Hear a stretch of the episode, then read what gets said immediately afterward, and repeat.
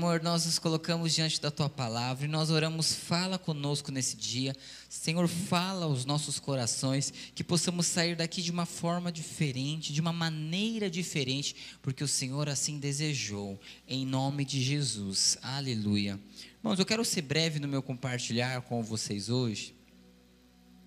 Algo que talvez você já escutou.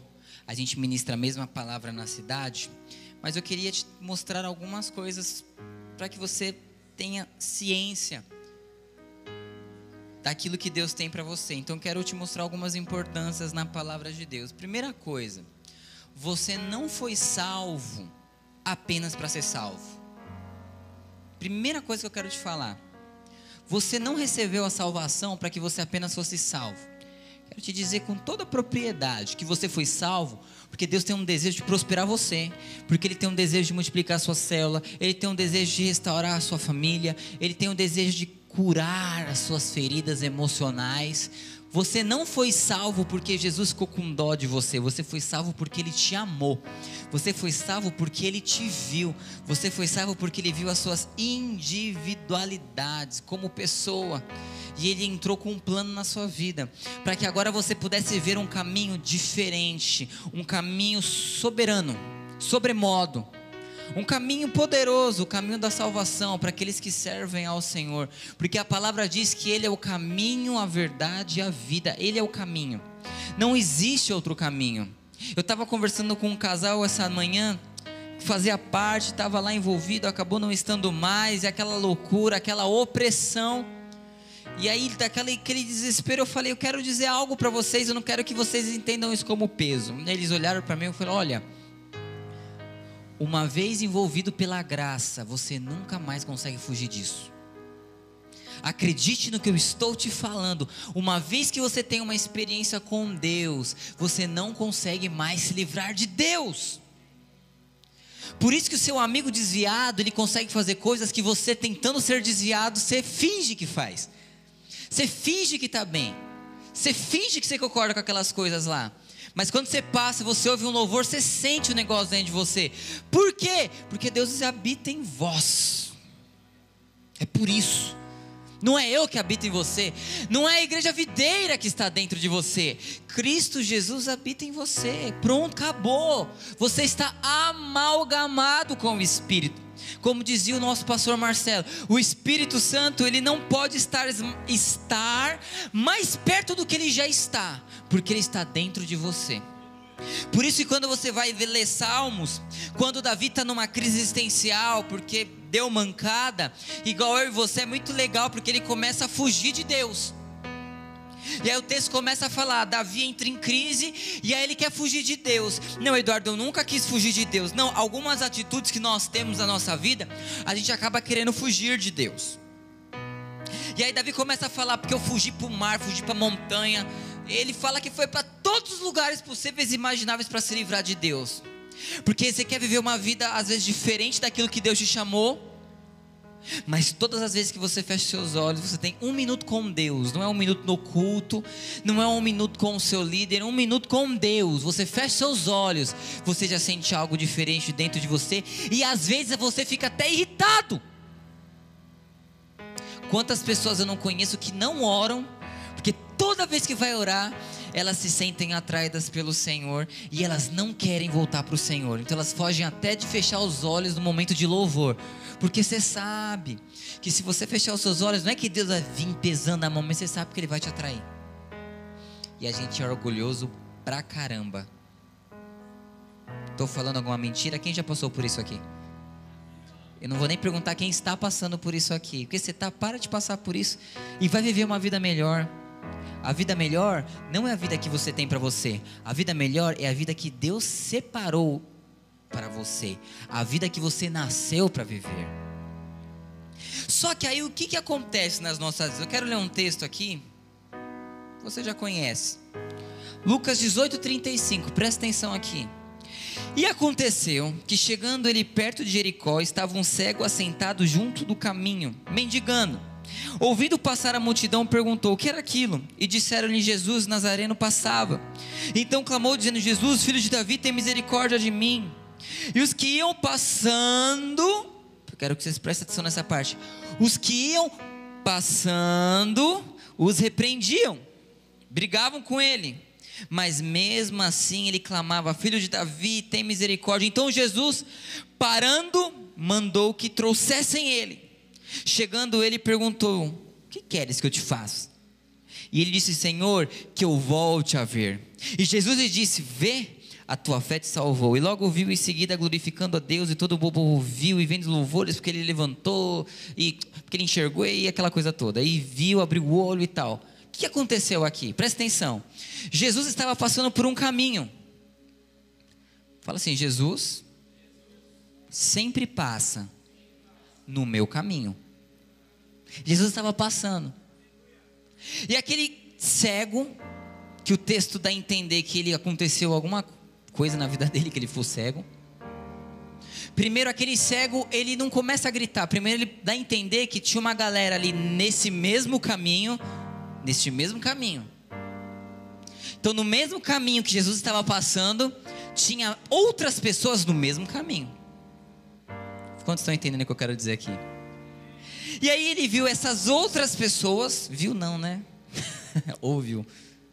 E aí ele pergunta o seguinte: o que está acontecendo? Quem é que está aqui?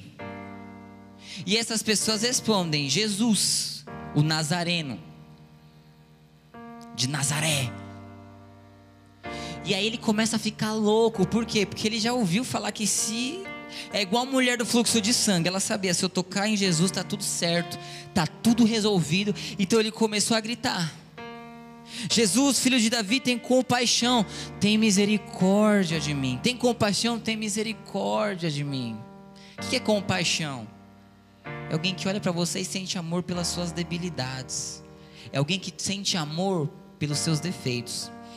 Porque a compaixão ama os defeitos, o amor ama as qualidades. Você fala, nossa, olha que desgraça essa pessoa é. Eu sinto até compaixão por ela. A compaixão fala de um amor envolvido com seus defeitos. E misericórdia fala de você não pagar aquilo que você merece. Eu sei que eu te devo, eu sei que eu errei.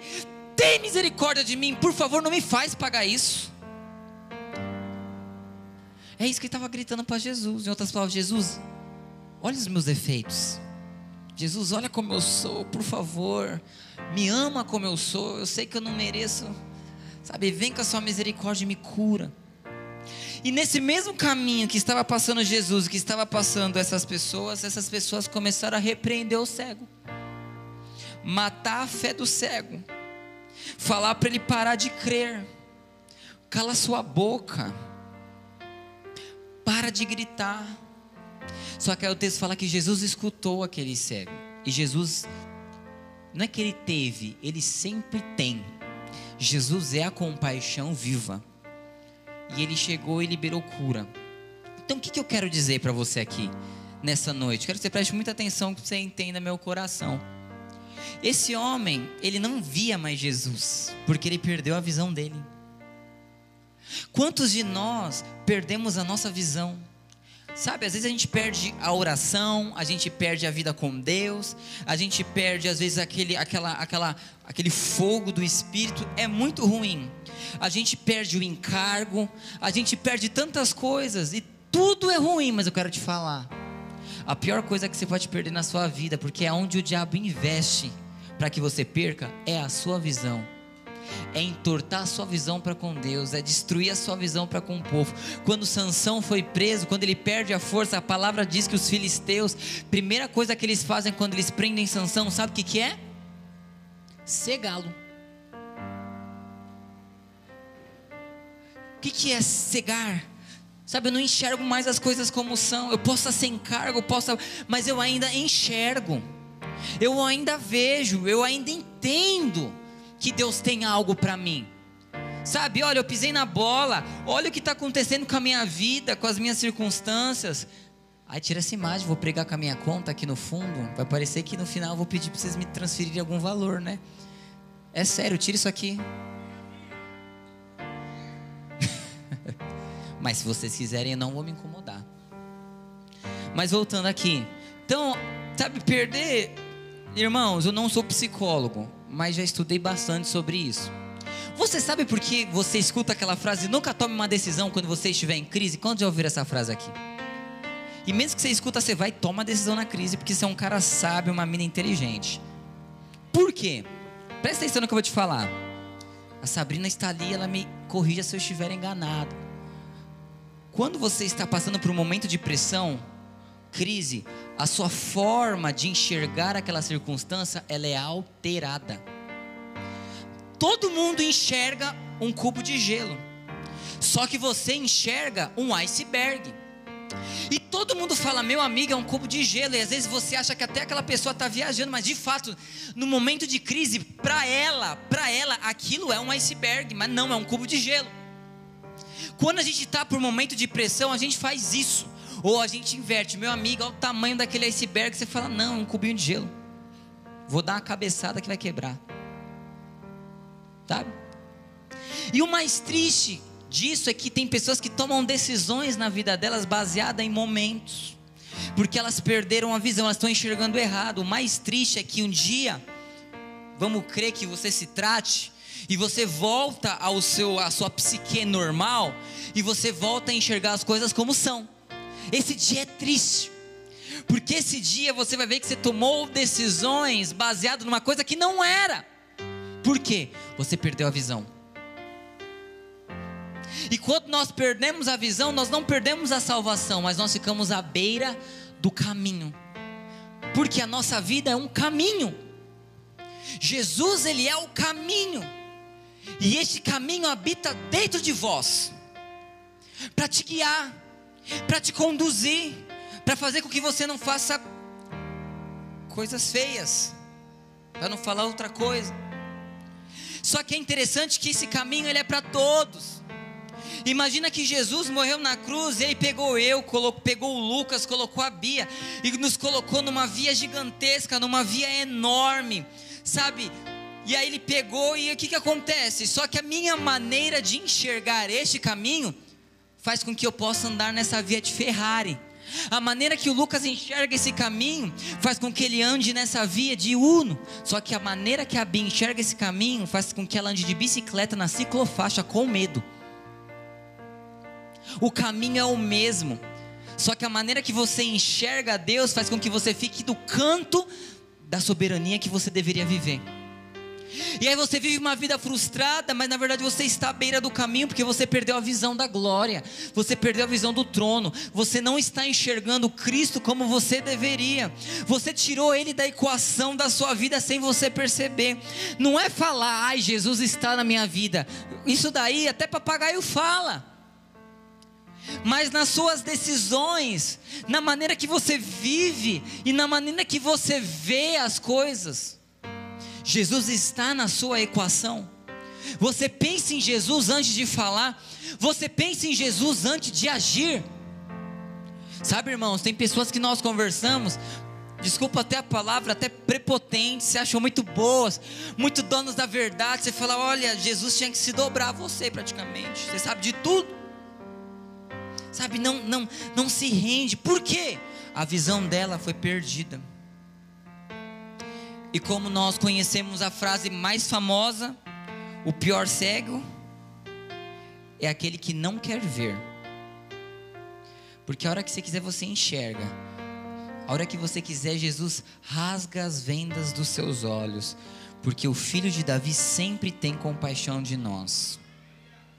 Então esse homem ficou cego. Quantos de nós estamos cegos hoje? Quantos de nós estamos enxergando a coisa de uma maneira sabe, estranha. Ô oh, irmão, eu quero te falar uma coisa, em nome de Jesus.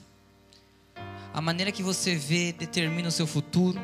A maneira que você vê determina as suas respostas. A maneira que você vê determina a maneira que você vai se relacionar com Deus e com as pessoas. E por fim, a maneira que você vê determina se você vai sair ou não, talvez de um buraco que você vive na sua vida hoje, que a área eu não sei qual é. Então esse homem, ele era cego. O que te cegou? Você reconhece que você é cego?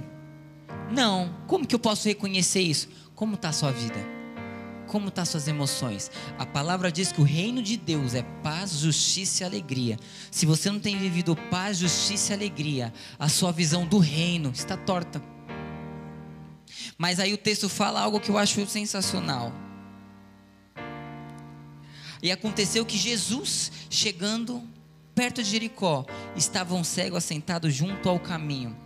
Quero te falar uma coisa: existe esperança para nós. Mesmo que você esteja à beira ou no, Jesus sempre vai passar pelo seu caminho. Sempre. Sempre. Sempre. Porque Ele está dentro de você. A questão é o que, que você vai fazer quando Jesus passar pelo seu caminho? Vai se render? Você vai se posicionar? Você vai ter uma resposta diferente? E aí eu quero te falar uma coisa. Neste caminho, Deus vai mandar os dele, mas o diabo também manda os dele. Eu quero te falar. Muitas pessoas saem, muitas pessoas estão aquém, porque elas pararam de ouvir a Jesus e deram vozes a outras pessoas que têm cara de Jesus, jeito de Jesus, mas não é Jesus, mas está no mesmo caminho onde você e Cristo está elas estão entre você e Jesus. Você sabia disso? Que tem pessoas que estão entre você e Jesus? Que tem pessoas que enquanto você grita Jesus, tem compaixão de mim, sem você perceber, ela fala cala sua boca. Não tem esperança para você. Que Jesus o quê? Que mudança o quê? Que caminho o quê? Que postura o quê? Não tem não. Olha que loucura, mesmo caminho Olha o nível. Nesse mesmo caminho você encontra Jesus e nesse mesmo caminho você encontra difamadores. Agora eu quero te dizer, qual que é o problema de você ser cego? Você não vai enxergar quem é Jesus e quem são aqueles que estão matando você. Só que quem é cego desenvolve uma característica que eu e você temos que ter, mesmo que a gente esteja no fundo do poço nós precisamos pelo menos ouvir a voz de Deus. Esse cego não enxergava, mas ele ouvia. Ele sabia que Jesus estava lá. Quantas oportunidades será que esse homem não teve de ser curado? Não sei. Mas ele sabia, ele ouviu, Jesus está passando lá. Porque o texto fala que ele pergunta para os filhos de Deus aí: Quem é que está passando aqui? Eu estou ouvindo. Quero te falar, será que Deus não tem falado com você nesses dias? Vamos ser sinceros conosco mesmo. Tentado te atrair de volta, você sabe que é Ele, mas você não tem dado ouvidos. Você tem permitido que as outras vozes fiquem entre você e a sua chance de voltar a ver.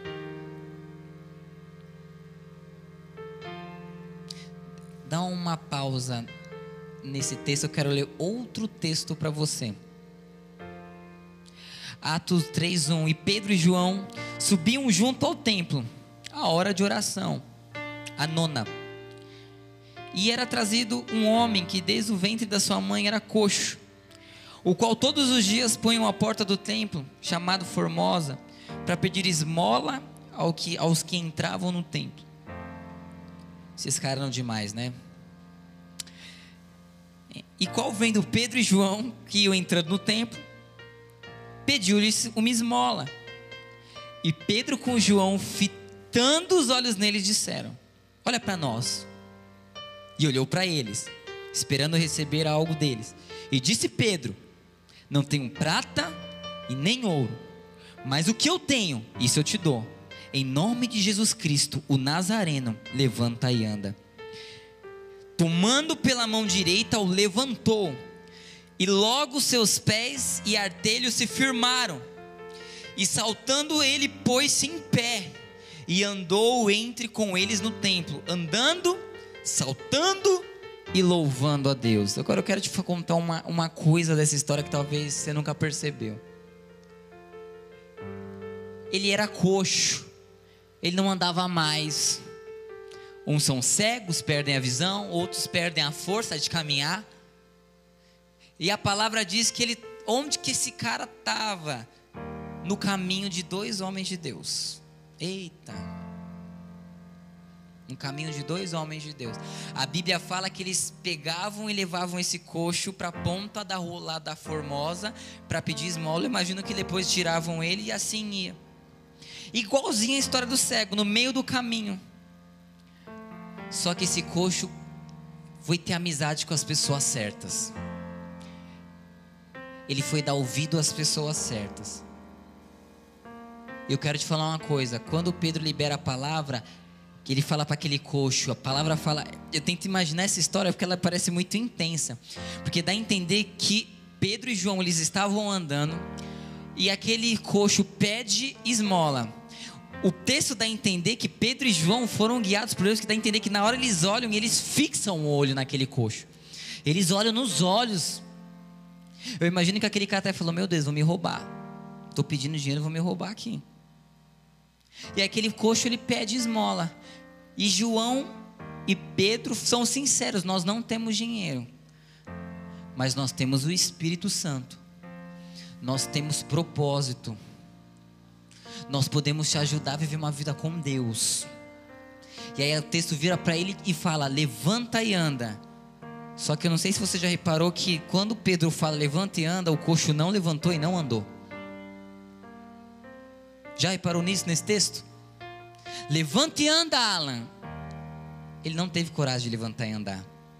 Só que aqueles homens de Deus pegaram o coxo pela mão direita, você vai andar sim, e levanta, dá a entender que ele levanta e começa a arrastar o coxo, porque o texto fala que Pedro, numa certa violência, pega o coxo, levanta, começa a empurrar, enquanto ele empurra, o texto fala que começa nos artelhos e nas coxas e nas musculaturas em força, e eu acho que ele arrastando e jogou o cara, e o cara começou a andar e começou a pular e adorar ao Senhor. Qual é a diferença de um para outro? Um estava perto de pessoas que estavam colocando ele para baixo, mas o outro soube identificar quem era enviado da parte de Deus. Então eu quero te falar uma coisa: quer ser bem sucedido no seu caminho? Cuidado com quem você ouve. Quem que você dá ouvidos? Quem que fala na sua vida? Quem que influencia você?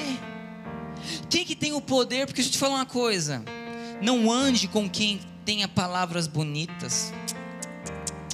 Não ande com quem tem orações bonitas, isso tudo é consequência. Não ande com quem se veste bem, com quem é cheiroso. Ande com homens que nem Pedro, que te colocam para cima e fazem você olhar para o Senhor.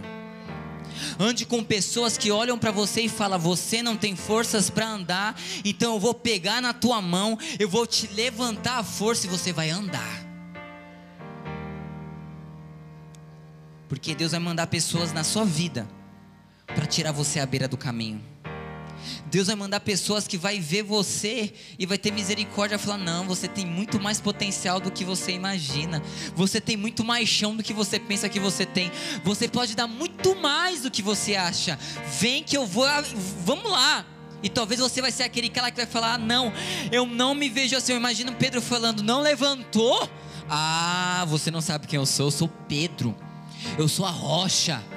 Eu estou falando que você vai andar, meu amigo, é você vai andar. E pega o cara pela mão direita e arrasta até ele andar.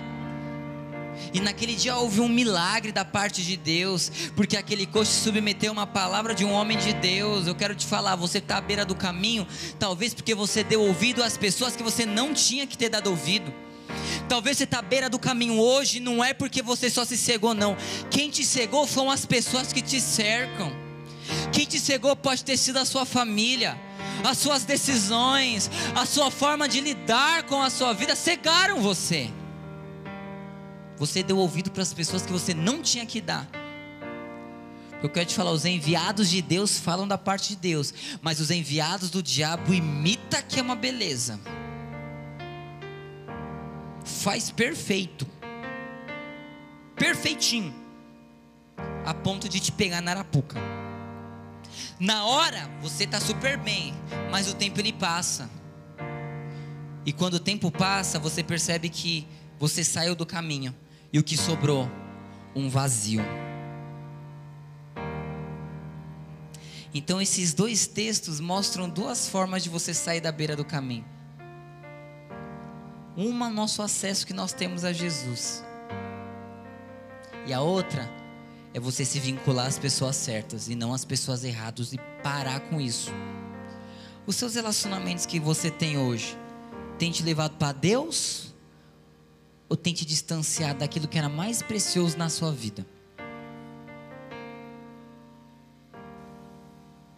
Que talvez você está cego. Jesus está passando. Talvez até Pedro e João entendam, né? Estão passando pela sua vida. Perto de você. E os que iam passando repreendiam-no para que se calasse. Sabe, eu estou pensando em voltar, pedir perdão, pedir perdão, voltar. Se valoriza, abre teu olho.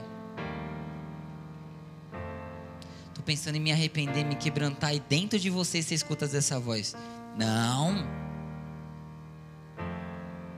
Meu irmão, você está calando a voz errada. Você está calando a, a, voz de Deus. Você está calando a voz das pessoas que estão aí para te levantar. E você está dando ouvidos às muitas águas que podem corroer, comer você. Quantos entendem o que eu quero te falar nessa noite aqui? Você já viu aquela frase? Me diga-me, diga-me com quem tu andas e eu te direi quem tu és. Quantos já ouviram essa frase?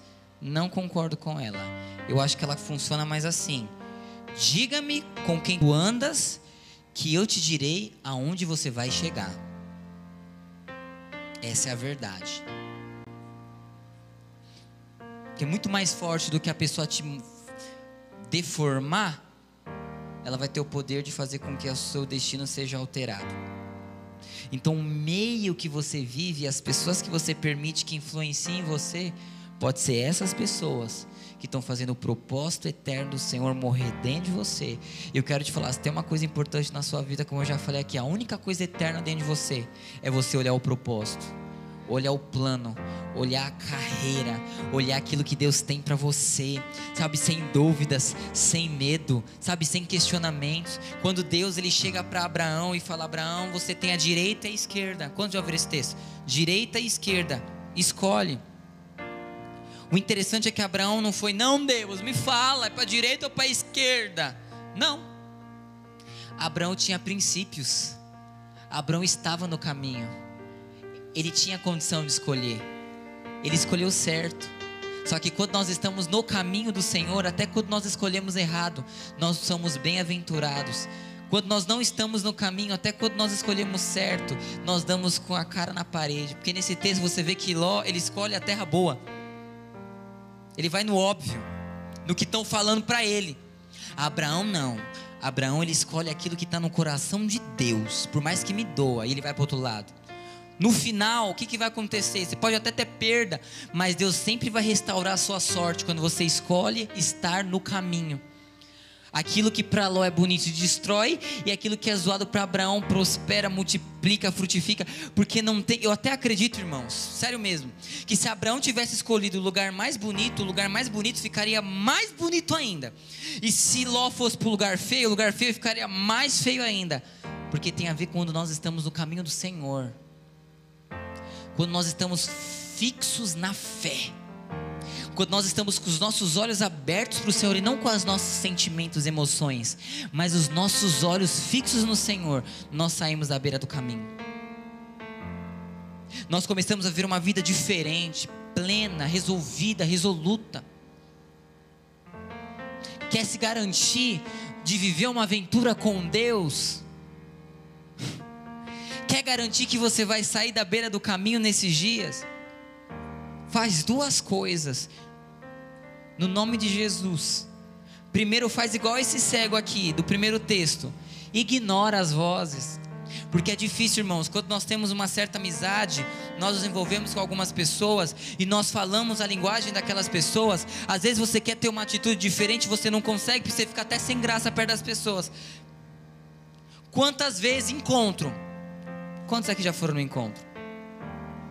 É batata, você está lá no encontro, aí você pega a menina, quer responder mas ela não responde porque o namorado tá com aquela cara de ruim. E aí ela quer, ela até quer. Só que as vozes erradas faz com que ela pare de gritar: Jesus, tenha compaixão de mim. Toca nos meus olhos, faz as escamas caírem. Então quero te falar uma coisa, o primeiro ponto para você mudar e sair da beira do caminho é ignorar as pessoas, a vergonha, o orgulho e gritar para Jesus: Jesus, eu tô cego. Jesus, eu sou mau caráter. Jesus, como eu estou enxergando errado? Na verdade, eu enxergo. Porque, irmãos, no fundo, a gente sabe que a gente está errado. Já falei isso, que a gente mente para nós mesmos. Ser humano é um bicho complicado. Até quando você fala mal do seu líder, no fundo, você sabe que você está errado.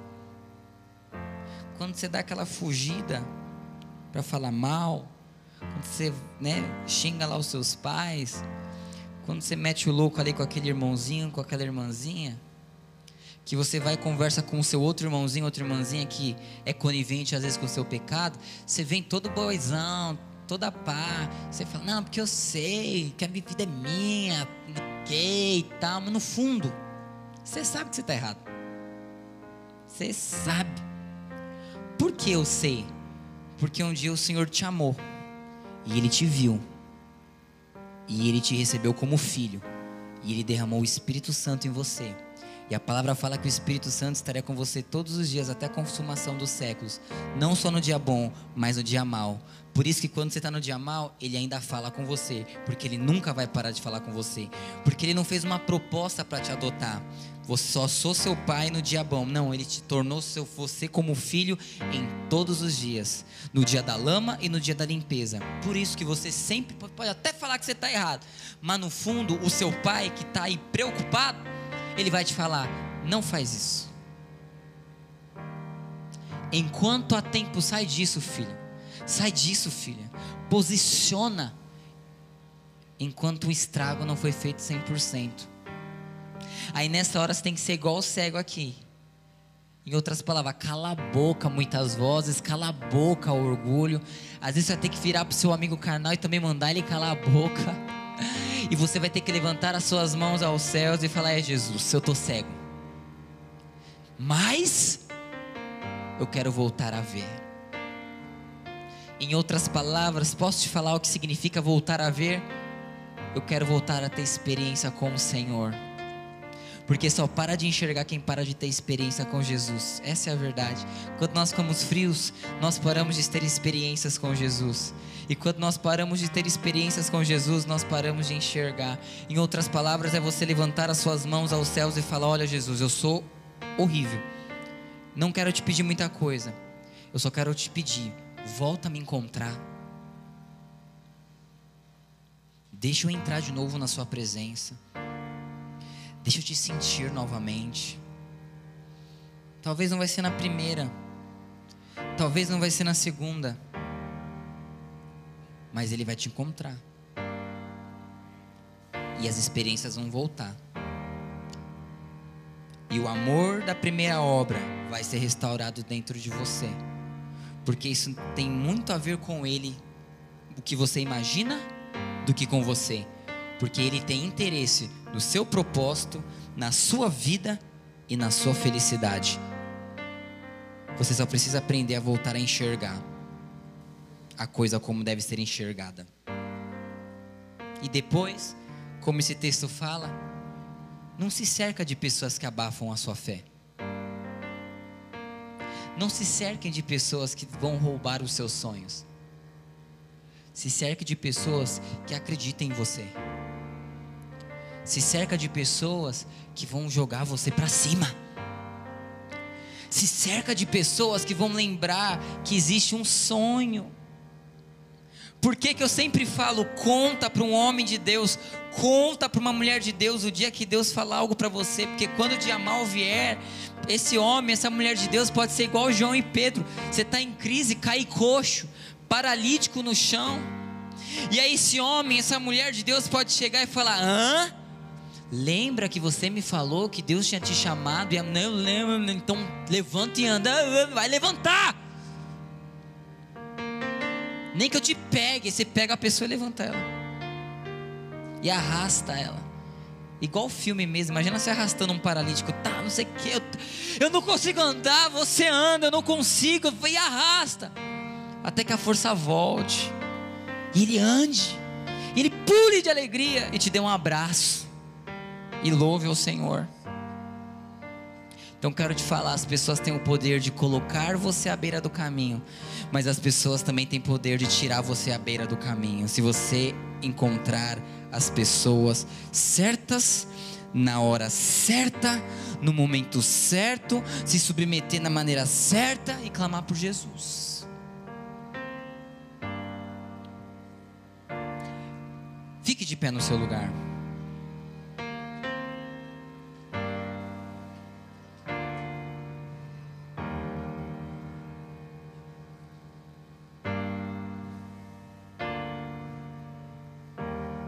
Irmãos louvor podem subir.